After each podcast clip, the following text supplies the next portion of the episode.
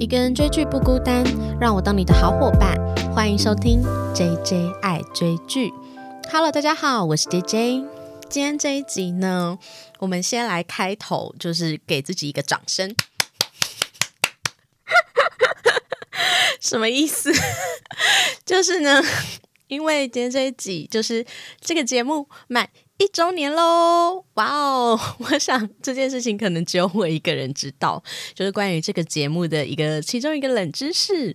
没错，就是其实呃，我第一集更新我的 podcast 呢，就不算那个预告片啦。那第一集更新我的 podcast 呢，是去年的三月三十号。那一集呢，其实是聊一部电影叫《日日是好日》，所以呢，今天就正好是一周年的日子。那今天这期节目呢，有一点点小小的特别哦，因为呢，一部分呢是我有在 IG 上，就是大概周六的时候，诶，请大家心有余力，请帮我追踪我的 IG，请搜寻 JJ 爱追剧，我不定时会有一些，也没有什么事啦，就无聊的，就是 现动问答。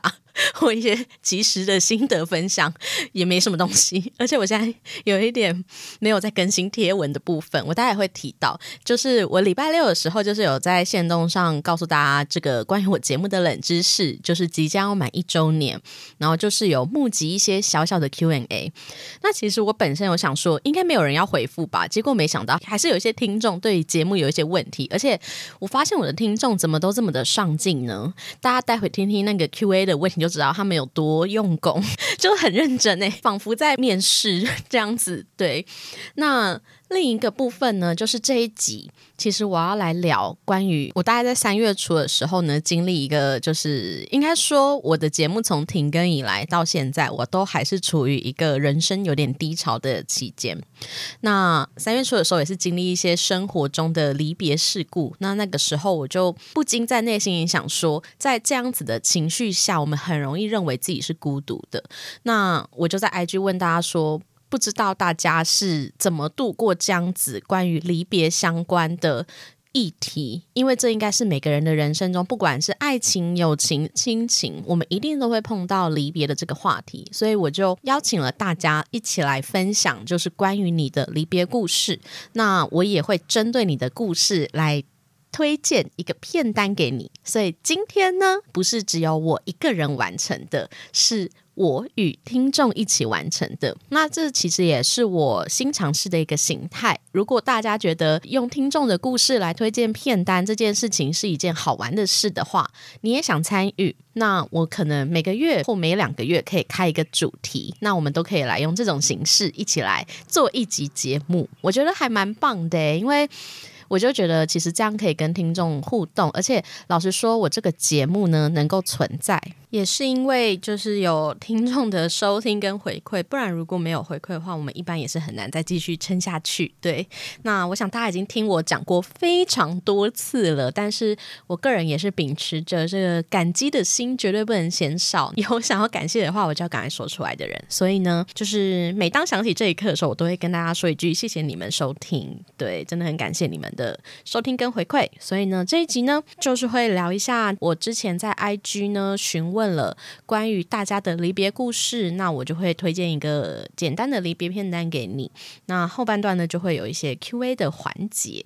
对，当大家告诉我你的离别故事的时候，我其实非常的感动，因为其实我会觉得好像是大家把你们最深层的这一个伤口。然后拨开来给我看，只为了要告诉我说：“你看，我也是就是这样子过来的，所以你不用担心，你一定会变好。”对，哎，我好怕这集会录到哭哦。我先跟大家说，就这一集真的非常感人，因为我们听到后面听这种故事，你都会觉得：“哦，天哪，我的痛苦或什么的，是不是真的？他们都太勇敢了的这种感觉。”第一个呢是，其实我的听众有非常多是妈妈，那有一位是也是妈妈辈的人呢，他的离别故事是关于他的另一半离世之外呢，他自己本人呢也因为生病而经历化疗。对，就是他大概是四年多前的时候呢，他经历过化疗，但是目前应该是算还不错的状态了。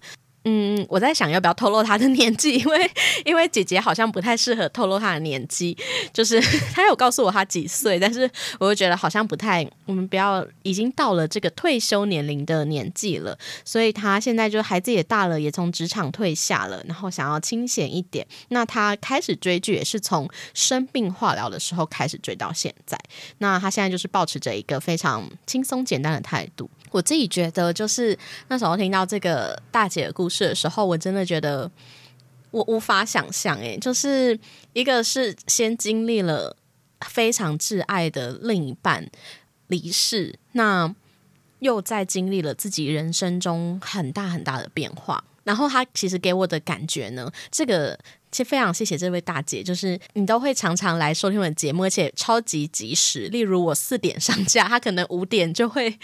回复我那一集的就是 feedback 这样子，真的非常感谢你，我真的很感动。就是大家来的回馈对我来讲都是非常非常重要，然后可以持续下去的一个很大的动力。这位大姐呢，她其实呃感觉起来给我就是对话的感觉，我都觉得她是一个非常乐观、非常爱追剧，她甚至追的剧每周的数量可能比我还要多的这一种。我想说，哎，大姐你要不要也？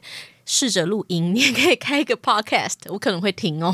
对，然后呢？可是当他告诉我他的生命故事其实是有这么多就是悲伤的成分存在的时候，我真的觉得对我来讲的鼓励也很大。其实大家的人生都是这样子过来的，那我们就是一直往前走，往前走就会开始把很多事情都可以看得云淡风轻，就是需要时间。那我想要推给这位大姐的呢，是一部就是二零一五年由林书宇导演，他改编他自身的故事，就是关于他跟他的前妻过世之后告，然后改编出来的一部电影，叫做《百日告别》的故事。对，那为什么要推荐《百日告别》呢？我不知道大家有没有。看过这部电影呢，但是这一部电影真的是我当年是有看过。在近期，我也面临我人生中的离别，家人的离别啊，然后各式各样的离别的时候，我都会想起这部片。那这部片其实它是由林嘉欣跟五月天的石头，他们算是其实算是两条平行线的故事，但是他们。因为他们在同一天都各自失去了自己的另一半，因为佛教的每一个期，他们都会去佛堂念经，然后在那个地方就是稍微的认识了彼此，那也得知彼此的这个生活境况，但他们其实并没有真的有很多的交集。那为什么要推给这位大姐？其实它里面讲的就是关于我们挚爱离世之后呢，如果大家在台湾的话，一般我们就是会做七七四十九的那一种法事法会嘛。那当然现在就大家都不太一样。我自己家，我们家之前就是做七七四十九天，四十九天之后呢，其实还有一个百日要做。那老实说，我其实近期才刚做完百日的法会，所以我来看这个真的是蛮应景的。我印象比较深刻的是，他们在最后呢，就是这两个男女主角。四十九天之后，他们就不需要去佛堂念经了嘛？那他们就各自的去完成过去因为这个丧事，他们尽情的悲伤，然后而忽视掉的很多生活的细节。像林嘉欣，他就是去了，他跟他未婚夫本来要去度蜜月的日本冲绳。那石头呢，他就是。去，他老婆是钢琴家教，他就是重新的，终于能够面对老婆离世的这一个难过的事实。那他就去找了每一个学生，然后去做退费。我觉得我非常喜欢他描述四十九天到百日的这个过程，就是还是会一直想起那一个你非常思念的人，但是你已经告诉自己，好，我已经给了自己七七四十九天，我已经用了七七四十九天去悼念他的离开了。那在那之后呢，我要开始重新慢慢的回归我自己的生活。那到了百日，就大家如果在台湾 做法事的话，还会有一个百日的这个法会。那在百日过后，就有一句话，就是说大家要已经要去学习，渐渐的放下这个你思念的人的这一种感觉。那他在里面其实也有提到说，他们认为其实。我们这么多繁复的，像七七四十九天的法事、百日的法事，其实都不过是活着的人在告诉自己说，其实思念也是有期限的。我们要在这四十九天内进行悲伤，在这一百天内呢去回想他们。但是过了这个一百天之后，我们是不是就要开始学习放下了呢？但我自己觉得，很难啦。对，但是我喜欢这一部电影，它带给我们最后的结局，就是在你面临人生挚爱的离世，或是你其实自己也面临了很多人生的困境的时候，其实一直沉溺在其中的痛苦，并不是解决问题的方法。那也没有真的要解决什么，就是给自己一个期限，好好的难过，好好的悲伤。过了那个期限之后，我们也要开始学着往前走。对，所以我觉得我很喜欢《百日告别》，就是慢慢走出伤痛的这个感觉。那这个感觉也同样的让我就是想到了这位大姐，她在面临另一半离世，还有自己面临很多生病的困境的时候，她应该也是很努力的去鼓励自己，然后很努力的去。走出悲伤的这个故事，那当然我很喜欢他提到的是，他是靠影剧去疗愈自己。那必须老实说，我自己也是，我在这段期间也是靠了非常多的影剧去重新整理我自己。我觉得就送给这位大姐这一部《百日告别》。那接下来呢，下一个离别的故事，其实我想应该非常多人都会遇到。就是关于宠物的离世。那这一位听众呢，他就是跟我分享说，他其实之前就已经经历过一次，他看着他的猫咪是在手术台上离开的，结果呢，又遇到了第二次，就是他半年后就又养了一只猫，但是呢，却。一样就是面临了生病这件事情。那目前他就是在陪伴他的猫咪去度过这个生命中的难关。我非常喜欢这位听众，是他提到说，第一次呢，他的猫咪就是他没有经历过这样子的事情嘛，所以他是因为只想要医好它，所以他就把它送去开刀住院。但是呢，他却看着他的猫咪就是非常的折磨，直到他的猫咪在手术台上离开的时候，他就觉得说他是不是故意的？他甚甚至有一点自责，去觉得说如果把他送去医院的话，会不会是一个错误的决定？也因为有了第一次这样子的经验，所以他在第二只的对待上，他就比较有心理准备，然后更多的是去做陪伴这件事情。那我觉得呢？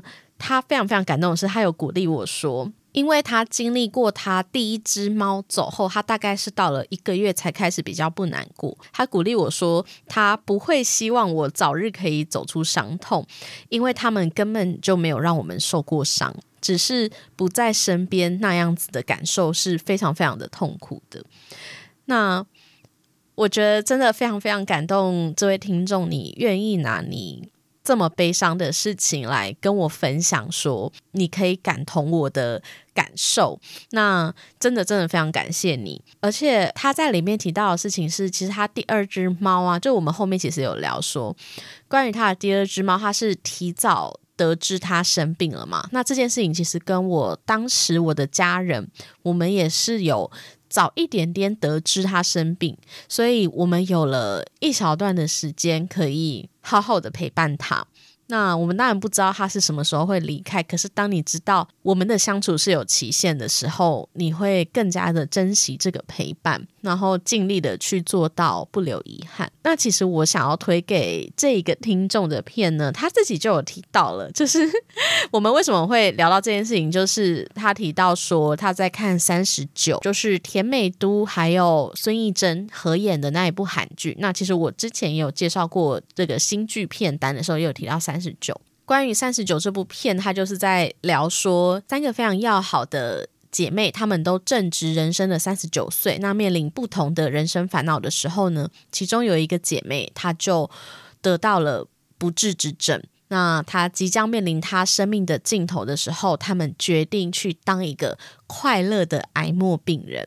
对的一个故事，那他们就有很多的时间可以去陪伴彼此。那其实等我这期节目上映的时候呢，三十九应该是已经在这一周要准备结局了，完全可以想象得到，就是非常的会难过。而且其实老实说三十九，我是断断续续看的，因为如果你的人生中真的是在面临一些亲人离世的伤痛的时候，你真的会对里面孙艺珍的那个演技是非常非常的感同身受，就是有一点压抑自己的情绪，然后甚至他有时候会。比那个病人还要更 drama 的去表达自己的悲伤，我都觉得是非常非常合理的行为。因为只有你生在这样子的环境下的时候，你才知道说那一种伤心是有时候是你很难控制。对，其实呢，我还有另一部片想要推荐给他的是。这一部片应该蛮红的吧？就是二零一七年有上映过一部电影叫《为了与你相遇》。那它其实电影的故事就非常简单，就是讲述一只狗，它叫做 Bailey。那它经历了四次的轮回冒险，在每一次的生离死别，都让 Bailey 有了新的学习跟成长。直到最后的结局是，它重新了跟它第一次相遇的那个小主人重逢了的一个非常非常感动的狗狗的故事。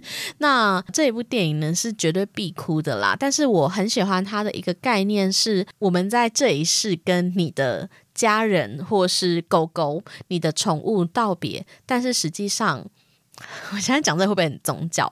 就是我个人是相信灵魂是永生不灭的，所以虽然我们这一世的缘分结束了，但是我们在下一世或是未来。也有可能会重新的遇见彼此。那其实我本人有偶尔也会追一些宠物沟通师的，我不知道大家相不相信啊。但是我就是把它当故事看看。那我知道也有很多是真的是骗人，但是也有一些是真的是正派的宠物沟通师。那他们就会分享一些他们的宠物沟通案例。那其实，在里面都会提到说，其实狗狗呢，他们的灵魂是。会经历轮回的，而且非常有可能的是，你家里面养的这只狗狗、猫猫啊，宠物啊，其实跟你是有很多很多很多世的缘分的，所以你们才会在这里是成为了彼此的宠物的家人这样子。对，所以其实我想要把这一部《为了与你相遇》送给这位听众。我觉得每一个生命与我们之间相遇都是有它的缘分存在的。那。这一世呢，你们已经彼此就是好好的陪伴过彼此。那虽然最后你的第一只猫给你的结局是让你非常的痛苦跟难过，也因为这样子的经验，让你在面对第二只猫的生离死别的时候，你可以用另一个角度去看待。那我们在这一辈子跟我们曾经相遇过的这些狗狗猫猫道别之后，也许也许有机会，我们还是有机会会相见的。对，所以我自己非常喜欢这部电影带来的这种很温暖的感受。我想，如果你家里有养过宠物，然后面临过宠物离世的话，你来看这部电影，你一定会觉得非常的温暖。对，那接下来呢，下一个故事呢是，其实我当初会发这个线动呢，都是因为这一位听众私讯我，是私讯我还是留言啊？应该是留言，他来到了我一个。贴文下留言，就是我许久未更新的 IG 贴文，然后很久很久以前有一个听众回馈的片段吧，然后他就是有在底下留言，那。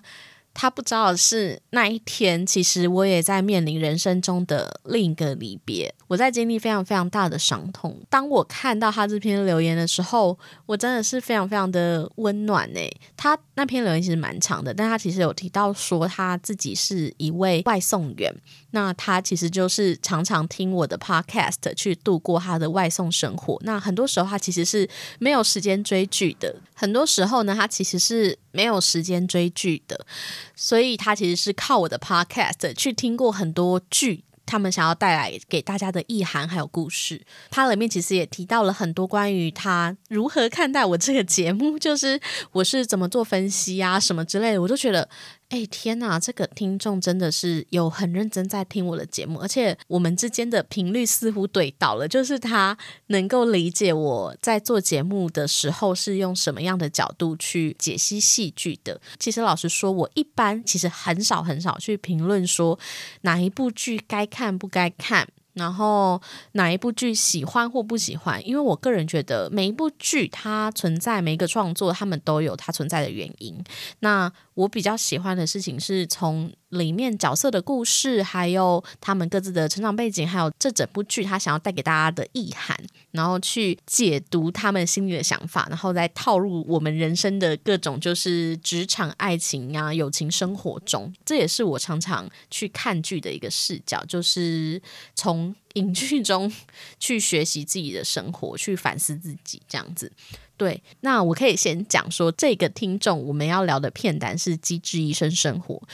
那我相信有非常多的听众应该都是从《机智医生生活》认识我这个节目，因为从我底下 Apple Podcast 的评论区中，我就看到非常多人都是从《机智医生生活》来的。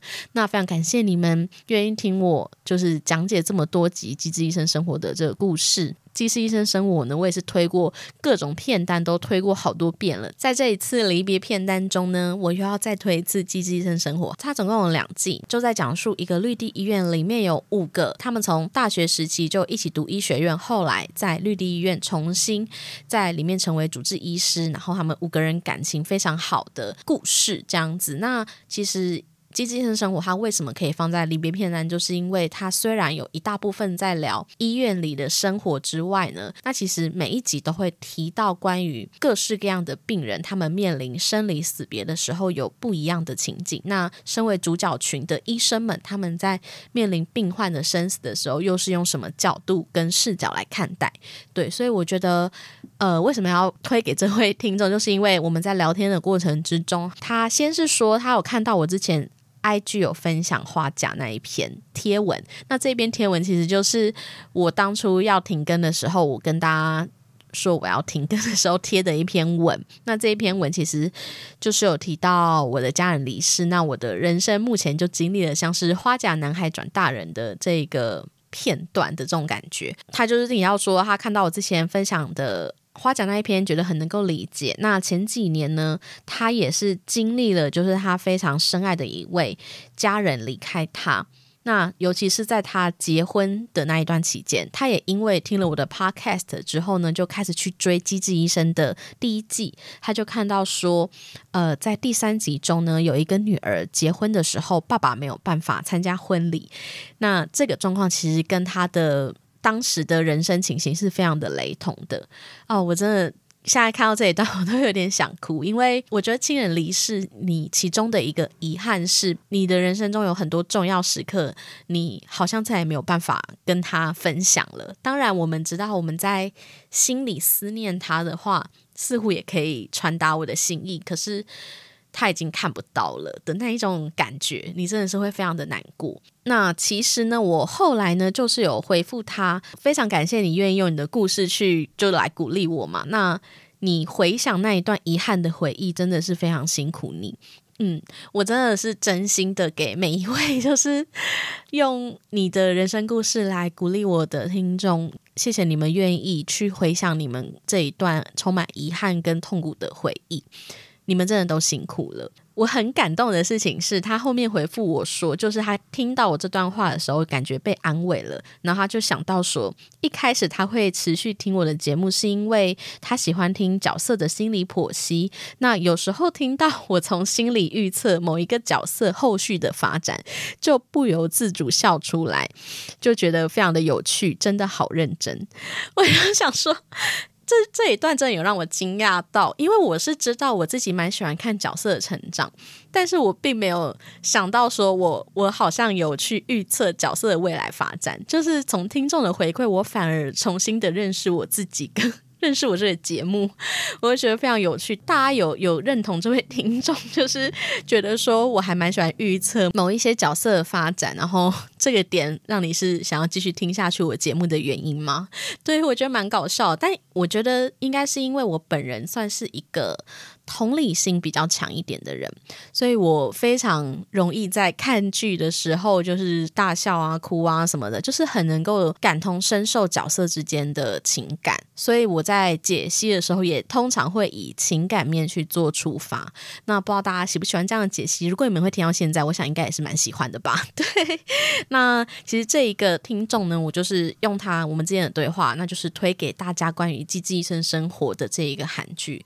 那我本人。人也为他做了三集 podcast，各个片单集数中也推荐过无数次。那在我的 IG 呢，也几乎在第二季播出的每一集中，我都有发一篇贴文。当中间好像有漏几集，但是就是真的是非常推荐给大家。如果你还没有看过《机智医生生活》的话，我再度再度推荐，真的非常感动跟好看的韩剧。接下来这位听众的分享呢，我先来帮他小小广告一下，它是一个 podcast，叫做《影视虫》。那他其实也讲了蛮多关于电影相关的评论，那也欢迎大家可以去收听哦。非常感谢他跟我分享是关于失去亲人的一个感受，我自己也觉得非常的感同身受。他说，失去亲人的当下对他来说总是震惊多过于难过。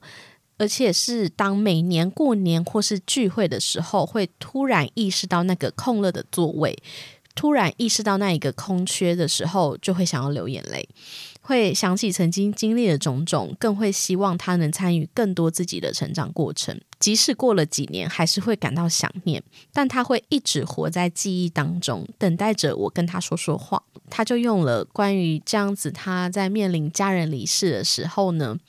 的心态，然后鼓励我这样子，我真的真的是非常非常的感谢，因为就是这样子的一个鼓励，对我来讲很重要的事情是让我知道，因为我刚才提到的，就是我会发那个线动的当下，是我觉得我已经深陷在一个很深的黑洞里，那这个黑洞呢，其实是你会觉得。好像全世界就是我这么的悲伤的这种感觉，就是有一种很深很深的孤独感。可是当然，你的理智上是知道生离死别这件事情是所有人都会遇到的。那不管是怎么样的别离，爱情、亲情、友情，都是是每一个人都会遇到的。所以我非常非常感谢我有这样子一个节目，或这样子一个平台，让我可以。爬上来问问大家说，是不是每个人也都是这样呢？你是怎么去处理你的悲伤的呢？那非常感谢他跟我分享他失去亲人的感受，因为这同时也是我这一段期间里很深的感受，也是刚才上一位呢他分享他的人生故事的时候，我们提到的，就是你失去亲人中有一个很大的遗憾是。你无法再跟他分享你的人生大事，而且他的离开这件事情是。每一年，每一年，各种家庭聚会，应该是他生日的时候，或是我生日的时候之类的，就是各种快乐的日子里，你都会想起他；各种悲伤的日子里，你也会想起他的一种情境。对，那我想要推荐给这位听众的呢是。就是一部阿布宽所主演的电影，叫做《横山家之味》。我想这一部电影应该非常多人都看过吧，而且里面的这个妈妈呢，就是由树木希林所主演的。树木希林呢，在我的这一集特别提及，是一个非常有意义的事，因为《日日是好日》就是他最后一个人生作品，就是我刚才前面提到的我的第一集 Podcast 录制的电影。对，那非常感谢树木希林的存在，让我可以录了第一集 podcast，甚至到了现在一周年之后呢，我又再度的提及它。那横山家之味呢，其实是由柿之愈合所导的，那他讲述的就是他们一家人呢，因为长子。叫做纯平，他十五年前为了拯救一个少年而溺毙。那在他忌日的这一天呢，由阿布宽所主演的二儿子叫做良多，他就带着刚娶的老婆，他是一个寡妇，还带着一个小孩，还有阿布宽的姐姐，他们两家人呢都回到了这个老家，然后去，然后重新跟爸爸妈妈相处，然后去度过这一个他们哥哥的忌。那其实我觉得这部电影是非常非常。该怎么讲？写实跟平淡的，这应该也是是是治愈和很擅长的一个手法，就是用很多家庭的细节，然后不必过多的 drama，就是非常非常写实的风格，然后让你可以重新的审视自己跟家庭的关系。对，那在这样子两天的相聚时光，他们彼此共同分享了人生的遗憾啊、幽默跟悲伤。那我想要推荐这个《横山家之味》给这个听众呢，是因为我觉得它里面就提到了非常多，就是尽管这一个大儿子他已经离开了十五年。但是他们一家人从来都没有忘记过这一个大儿子，甚至在每一年每一年这样子的忌日里，他们还是会因为爸爸想要两个儿子之中有人继承医生的这一个衣钵，然后但是却只有。大儿子有机会，而这个大儿子却过世了。那只剩下这个小儿子呢？每一年，每一年，这个忌日，你要不要当医生的这个话题，还是会重新的被提起。那每一年，每一年呢？树木希林所饰演的这个妈妈角色。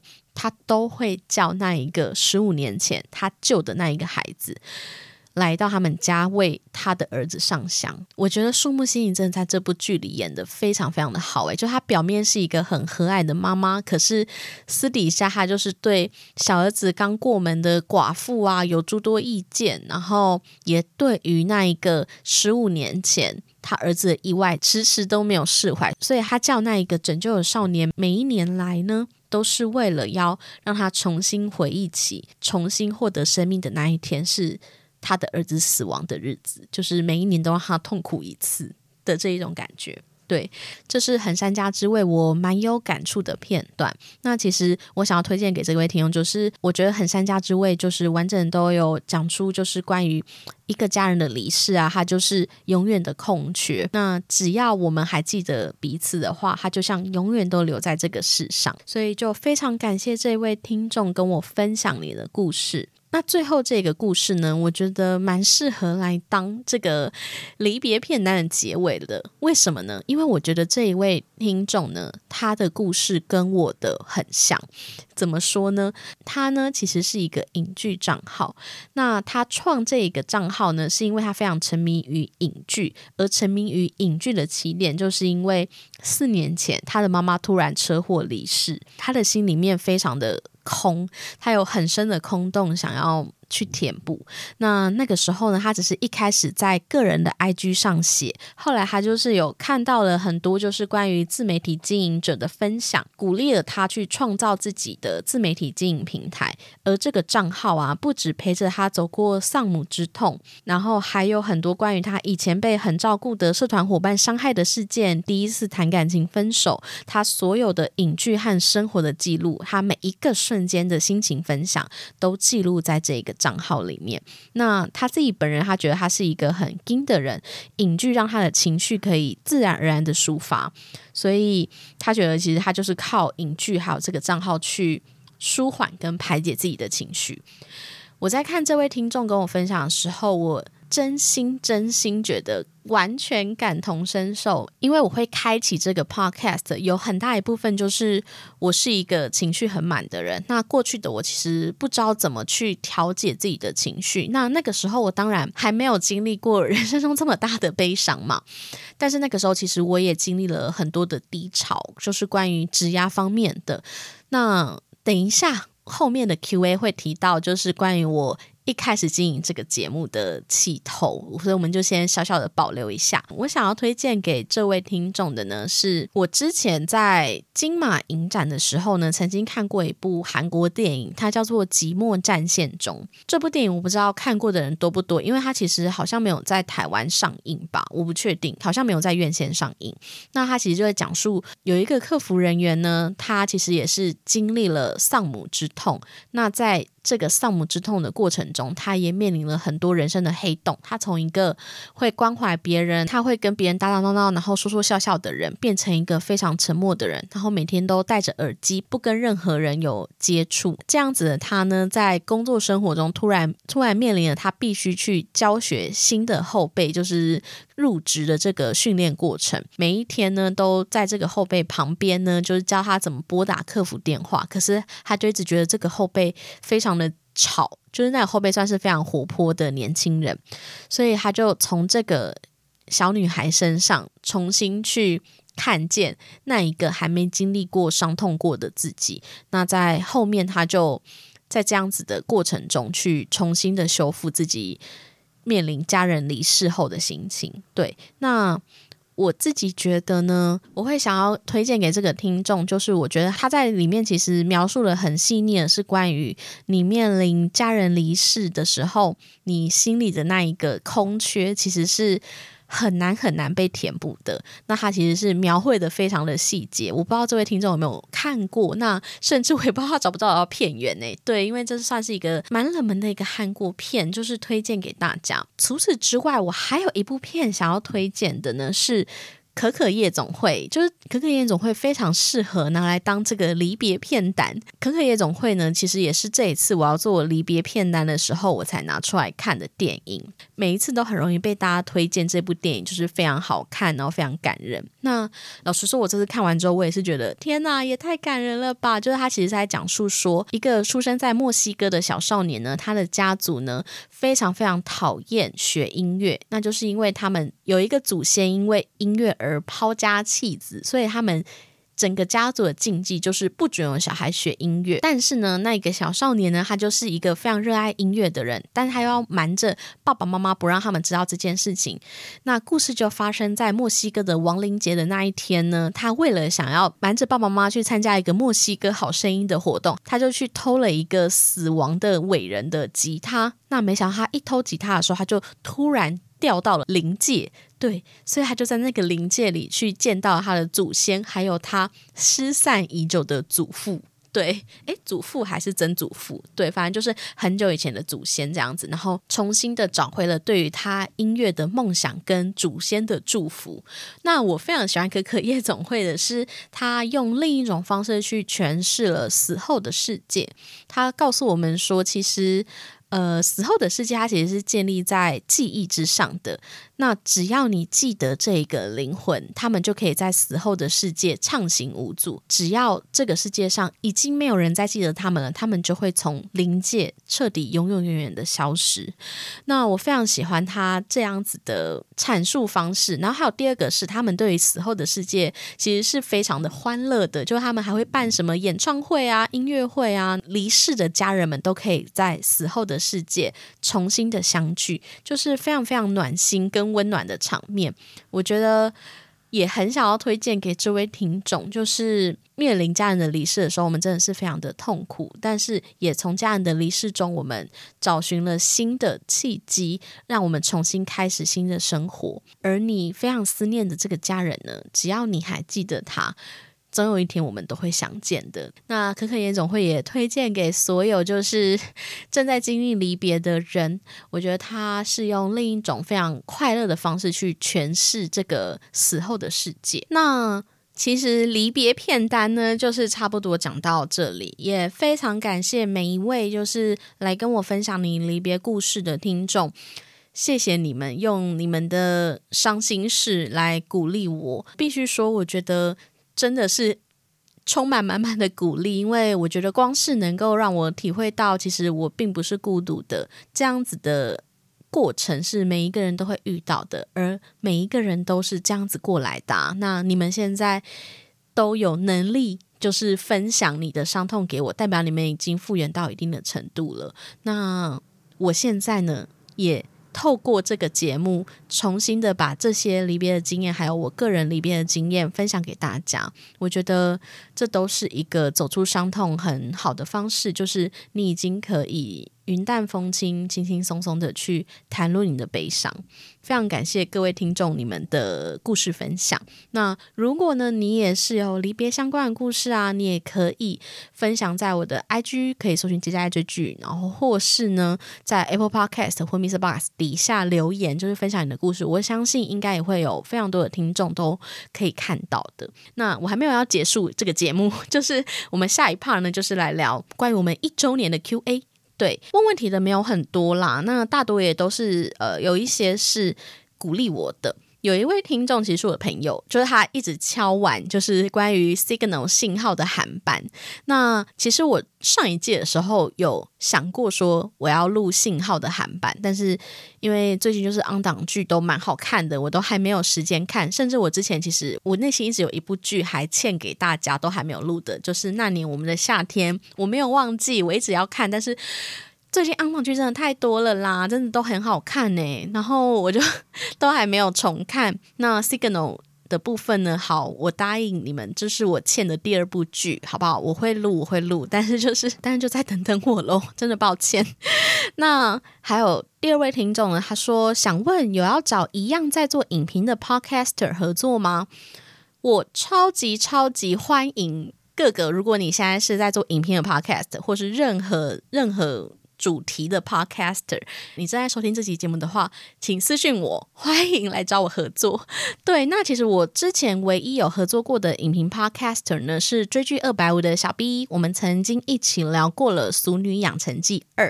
那非常感谢小 B，他本人是一个咨商师。那从我们那一集节目内容呢，就是他有很多从他智商师的角度去重新看待这个俗女的成长故事，这样子。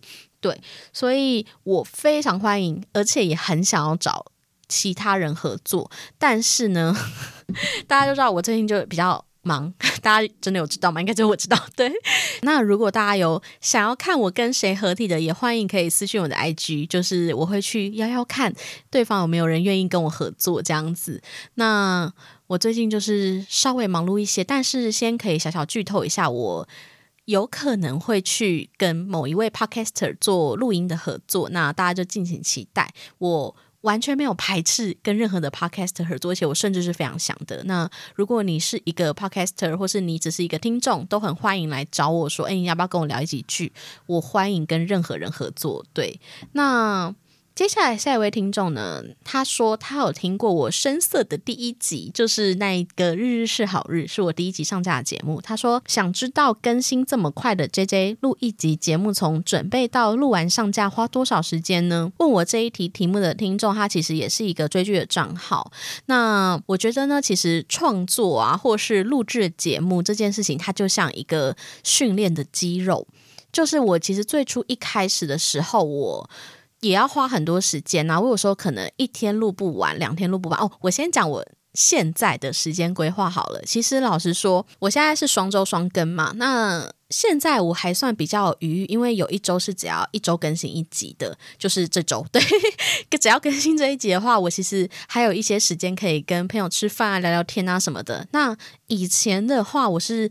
一周双更，那真的是用生命在更新。就是大家知道这一种剧评、影评类的 podcaster，就是一定要先看完剧，甚至要做完功课，你才可以录制一集节目。我必须说，我看剧是真的蛮快的。我也不得不承认，就是我其实有时候是会调倍速的，就是看那个时候赶不赶。如果我现在真的很急迫，要赶快录音的话，我真的是会调倍速看。我看剧其实大概一两天，我就可以看完一部剧。边看剧的同时，我就会边做。笔记，做完笔记的时候，其实差不多就脚本就快出来了。可是我必须说，我的笔记真的是做到极细，就是我会边看边记录一些台词啊、经典桥段啊，然后我有感的部分，我此时此刻想到的问题，就诸如此类，就是那个笔记真的是蛮丰富的。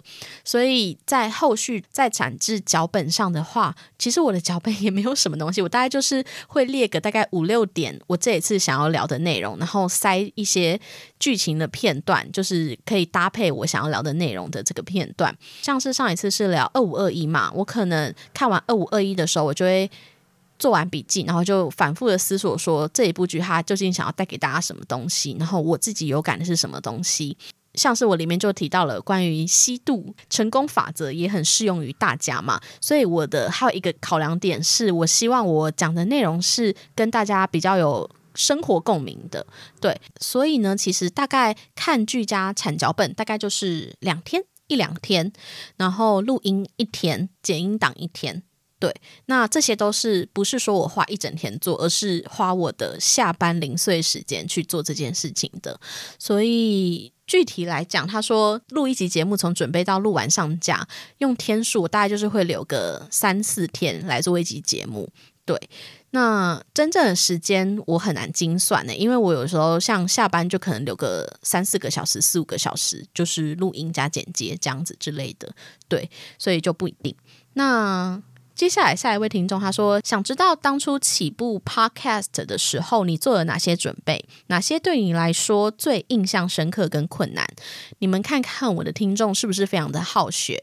一个呢，就是说很想要知道准备一期节目花了多少时间；另一个呢，他就说想要知道我当初起步 Podcast 的时候做了什么准备。这样子，我必须老实说，我花了非常非常非常长的时间才决定做了。” Podcast 就是我大概花了一年，应该说我很早的时候我就知道啊，我想要做影剧相关的内容。最早期呢，其实大概是做 Podcast 的前一年还一年半，总之是二零一九年吗？二零二零一九年末吗？真的是很久以前，一两年前，对不对？就是那个时候，我就想要做影剧类相关的分享，只是到底要用什么形式？要用文字、影片还是声音？哪一种形式？哪一个平台？这件事情我都还没有确定。但是我觉得有一个很重要的要件，就是。你一定要踏出第一步去尝试，因为你唯有尝试了，你才知道你适不适合这个平台、这个方式。那像我刚才提到的，我其实先架了网站，没错，我还用 WordPress，就是架了网站，卖了网域什么的。因为那时候想说做部落格，然后写文字的方式。那后来我就发现，其实文字对我来说并不是一个产字速度很快的地方哦。我觉得还有另一个要点，就是你要不断的重新审视自己，在创作的过程中，如果你一直创作不出来，或是你一直想做什么事情做不到。会不会是你根本就用错了方法？你根本就用了一个不适合你的方法？那像我来说，其实我觉得我是可以写文字的人，但是我觉得那个创作过程中不是我那么舒适的，因为它少了一些即时性，而且文字的话，你就会想要精雕细琢。那大家如果我听我 podcast 觉得我好像也不是一个很精雕细琢的人，所以我觉得文字这方面呢。并没有到真的很适合我。那后来呢？我其实也尝试过录影片。其实我有录过影片，但是我记得好像没有多久我就放弃了，因为要剪辑啊，还有影片的内容其实也花费很多很多的时间。那后来我其实也有开设 IG 的账号，只是那时候 IG 的账号并不是分享影剧。对，其实我兴趣蛮多元的。反正我有开过一个别的 IG 账号，但是那个时候也没有什么追踪者啦，就是。也尝试过 IG 写短文章，然后还有 Facebook。其实我的 Facebook 专业是我最先开设的，就是大家有听得出来，其实我尝试了各种平台跟各种形式。那是直到其实前年底的时候呢，我的工作上刚好接触到 Podcast，那我发现哇，刚好是 Podcast 兴起的时候，而且用声音录制，不管是后置啊，还有。准备上，我觉得都很适合我，而且我的话本身就很多，就是 podcast 的内容形式，它其实蛮适合，就是我们这种话很多的人，然后讲一些很多很细碎的有的没有的小事之类都可以分享的这个平台，我觉得就蛮适合 podcast。可是如果你想要做 YT 节目的话呢，你可能就必须做比较重点式的内容啊，比较精细的内容。那文字的话，经营部落格写文章，你可能也一样要精雕细琢你的文字。那如果在 IGFB 平台，你就更。需需要去加强你的图文技巧，所以我觉得每一个人擅长的都不一样。那这位听众说，我 当初起步的时候，我回答他问题嘛？他说，当初起步的时候，我做了哪些准备？我不知道我前面这些算不算准备，应该算吧。就是摸索各平台哪一个适合我，什么样的形式适合我。我摸索了一年多，我才找到。所以，如果你有真心想做的事，但是你一直都没有办法做好，或是一直做不到的话，你都不要气馁。但是，我觉得你一定要摸索出一个最适合你的。那这件事情就是你必须一直去做。对我来讲，这个准备是比较多的。然后，但是当我开始呃拿起麦克风之后呢，我觉得 Podcast 算是门槛很低的一个。平台啦，你其实只要准备一个麦克风，那你如果会紧张的话，你就是准备一个主题嘛。像我就是用影剧的方式，就至少每一集都有一个主题内容。也许你对书有兴趣啊，什么东西有兴趣之类的，在你生活中比较拿手、比较有兴趣的主题内容，都可以拿来当你的节目主题。对，所以说真的，哪些准备，我觉得是。花了很多时间去摸索自己，然后哪些对我来说最印象深刻跟困难？我觉得困难就是很多时候我们在摸索的同时，其实你会遇到很多挫折。那很多人在碰到挫折的时候，很快就会放弃了。可是我自己觉得，我自己会坚持这么久，有一部分是我真的很爱看剧，但是另一个部分是，呃，我刚才没有提到，就是我会想要开这个 podcast，就是我。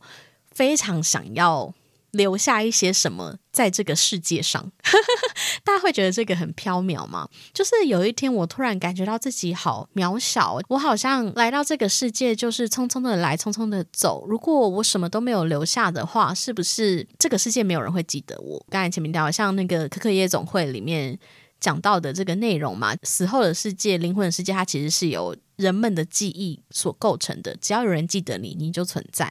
所以我觉得有一天我好像突然感受到这一种恐慌感嘛，所以我就决定，就是我一定人生有一个志向呢，就是激励人心跟分享一些喜爱的事物，然后留在这个世界上。就是我好想要在这个世界上留下什么，只是觉得这个。话题很飘渺，很哲学呢。对我也不知道。总之呢，我就是觉得我想要留下一点东西，所以才促使我继续去做录制节目这个内容。然后，其实我也是借由这个 podcast 来记录很多我人生的片段。虽然大家以为在聊剧，对不对？但其实很多部分是只有我自己知道。我在看这部剧的时候的很多感想，是跟我的生活有很多的连接的。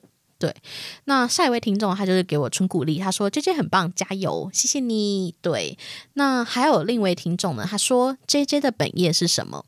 没错，我必须要跟大家说呢，因为我好像非常非常少在这个节目中提到我本人在做什么样的工作，什么之类的。对，那我自己觉得这可能也是我比较少跟人家合作的原因，就是除了聊剧的其他 podcaster，就算听到我的节目，应该也不知道要找我聊什么。那我可以小小透露一下，因为我觉得还是先不要讲这么清楚。但是我现在其实是有一些关键字可以跟大家分享，就是我在美妆产业做行销相关的工作。我那个美妆产业呢，其实是一个外商，对，所以其实有几个关键字，就是外商、美妆产业跟行销相关的工作。如果你 此时此刻是有这方面的疑问，就是你有求职方面的困扰，或是你是。职场方面相关的这个 podcast 的话呢，想要找我聊一些节目，其实我也不是只能聊剧哦，就是关于这几个关键字的相关内容呢，我都可以聊。而且其实我本人。踏过非常多的产业，这个美妆产业是我第一次进来。其实我上一份工作是媒体业，那以前我也待过旅游业、电商业，所以其实我本人算是 蛮跨足各领域的。对，所以如果你没有一些工作上的烦恼啊，或是求职上烦恼，其实都很欢迎可以私信我的 IG J J 爱追剧来跟我分享这样子。也许我也可以在这方面就是跟你有一些心得分享这样子。对，那其实 Q&A 也就差不多到这里为止。就是大家有没有觉得我的听众人都很好？就是要么就是鼓励我，要么就是问一些真的好有 sense 的问题，就是非常的人很好。对，其实呢，就是这个一周年。节目呢，我之前其实很犹豫要不要做，因为我中间就是有停更过两个多月嘛。这两个月对我来讲，就是觉得我好像没有做满一年的这种感觉。我有没有资格去做这个一周年呢？但是大家也知道，就是我也不确定，如果诶今年不做，明年还会不会有呢？不知道，没有啦，开玩笑，应该还是会啦。我其实一直不限定自己能做 podcast，只是 podcast 对我来说是一个比较轻松，对我个人的。